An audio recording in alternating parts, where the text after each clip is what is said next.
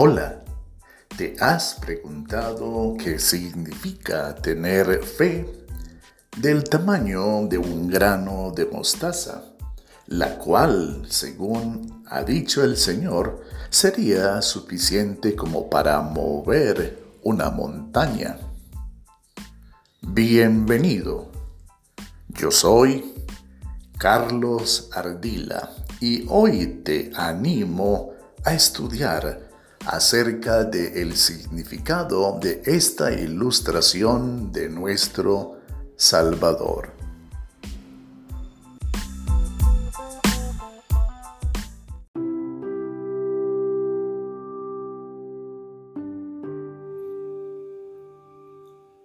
Y Jesús les dijo, por su poca fe, porque de cierto les digo, que si tuvieran fe como un grano de mostaza, dirían a este monte, pásate de aquí a allá, y éste se pasaría, y nada le sería imposible.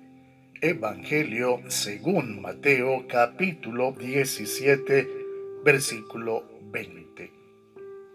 Debido al hecho de ser un gran arbusto cuyas ramas se extienden desde su base a la altura de entre 3 y 4 metros que puede llegar a alcanzar y que favorece o protege del calor del sol, la mostaza era generalmente plantada en los campos o en los jardines palestinos, siendo una de las semillas más pequeñas, la de mostaza solía ser empleada por los judíos como un objeto representativo de las cosas más chicas e inclusive de las consideradas insignificantes.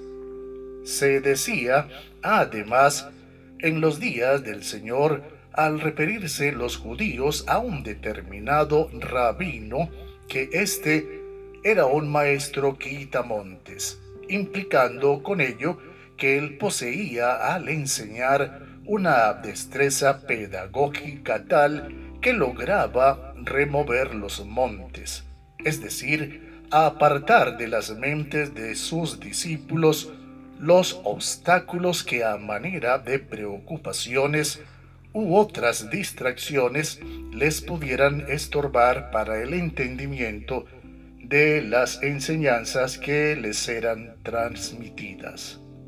A través de esta imagen bien conocida por sus discípulos, el maestro apuntaba a fortalecer el poder de su fe que recién había fracasado al intentar ellos sin éxito expulsar al demonio que poseía al hijo de un cierto hombre, siendo que ya estos mismos en otras ocasiones exitosamente habían expulsado a los demonios que poseían a algunas personas.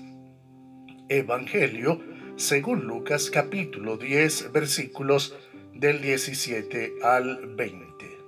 Por su poca fe, los discípulos habían fallado en aquella ocasión, mas si tuvieran de nuevo tal fe, aunque fuese del tamaño de una diminuta semilla de mostaza, podrían volver a remover cualquier monte, es decir, quitar de en medio cualquier obstáculo que les impidiera el éxito en su servicio a Dios.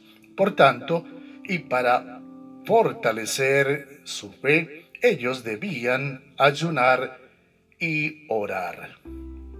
¿De qué tamaño es tu fe? Recuerda que ella es el medio a través del cual nos acercamos a Dios, con cuya ayuda podemos superar todo cuanto monte u obstáculo se nos presente en el camino. Si ya antes los discípulos del Señor habían expulsado a otros demonios, no había razón para creer que no pudieran haberlo hecho de nuevo. Sin embargo, su fe en ese instante decayó.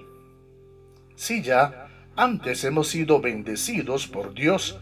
No existe motivo alguno para pensar que no nos bendecirá aún más. Por tanto, nunca dudemos. Que jamás la incredulidad, cuán alto monte, se interponga entre Dios y nosotros, evitándonos recibir sus bendiciones.